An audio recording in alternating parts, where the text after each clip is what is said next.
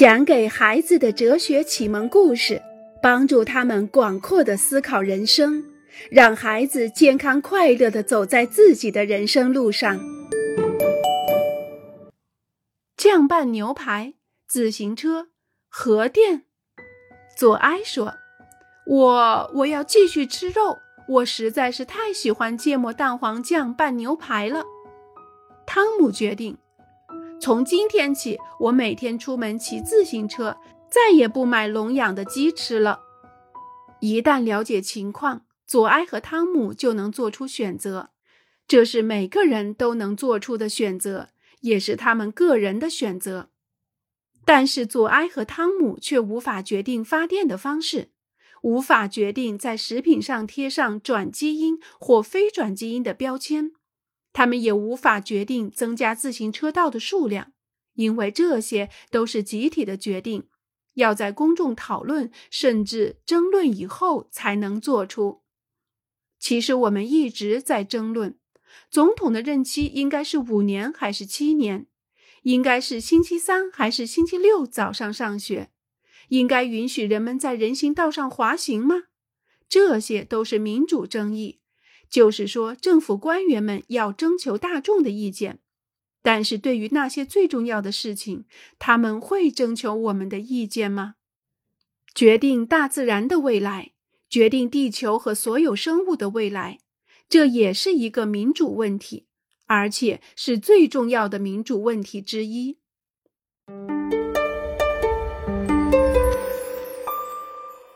陶纳多是工具还是朋友？皮克先生有一匹马，他既可以在田间工作，也可以拉着马车和皮克先生去赶集。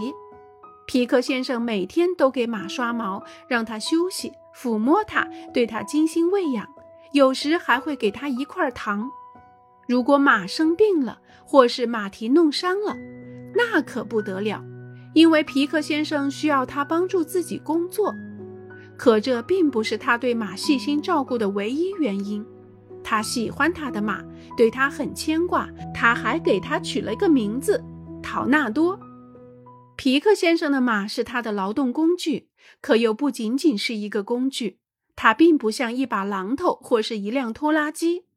皮克先生对这匹马很有感情，他感觉自己和他的关系就像一种朋友关系。大自然对人类很有用，为了生存，人类也需要大自然。就像皮克先生需要他的马一样，不过我们感觉到人类和大自然的关系比需要关系更加深刻，就如同皮克先生和陶纳多之间的关系。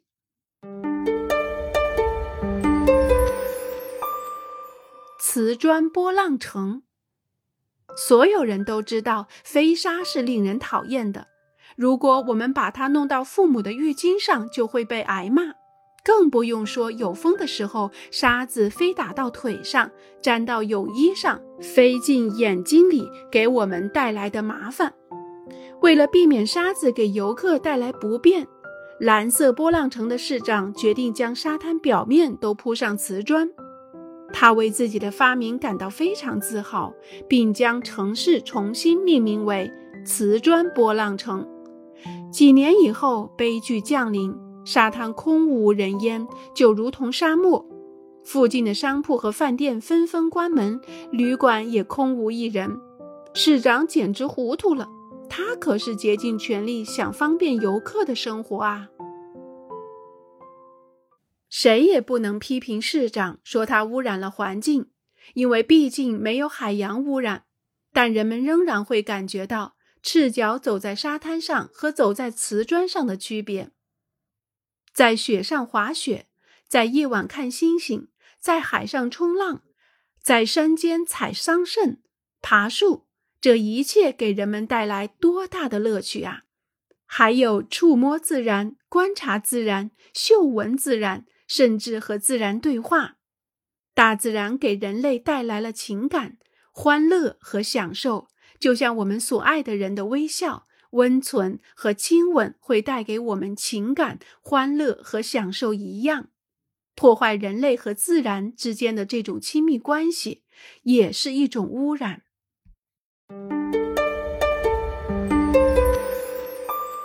像勃朗峰一样雪白的牙齿，奥德和让·吕克离法国的最高峰勃朗峰还有三百米的距离。让·旅客很想休息一下，吃个三明治，然后再开始最后的冲刺。可他们却找不到一个坐着能够看风景的地方。不行，别去那儿！奥德对他说：“你没看见吗？烹饪万事通食用油的广告牌把对面的山全挡住了。”没错，可是这里萨莫尼夜总会的霓虹灯直闪得我眼睛疼。让旅客回答：“那到右边试试吧，在全白洗衣粉和勃朗峰牙膏的广告牌中间，我们还能够看到一点峡谷。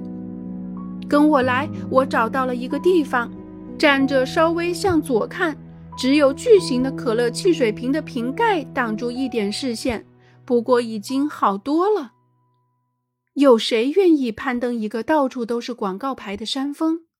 事实上，那些广告既没有污染空气、水源和花朵，也没有袭击动物，但是它们却对别的东西造成了污染。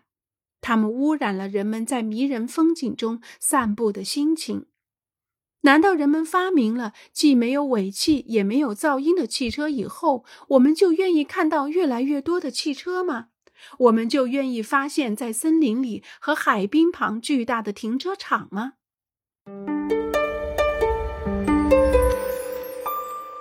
奥利维埃的午餐。奥利维埃的午餐只用了十四秒钟。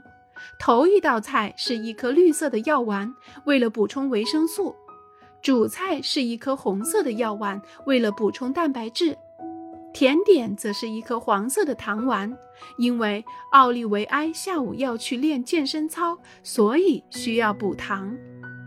别忘了带上粉色的药丸，那是下午点心。你缺少的是微量元素，粉色药丸中有很多。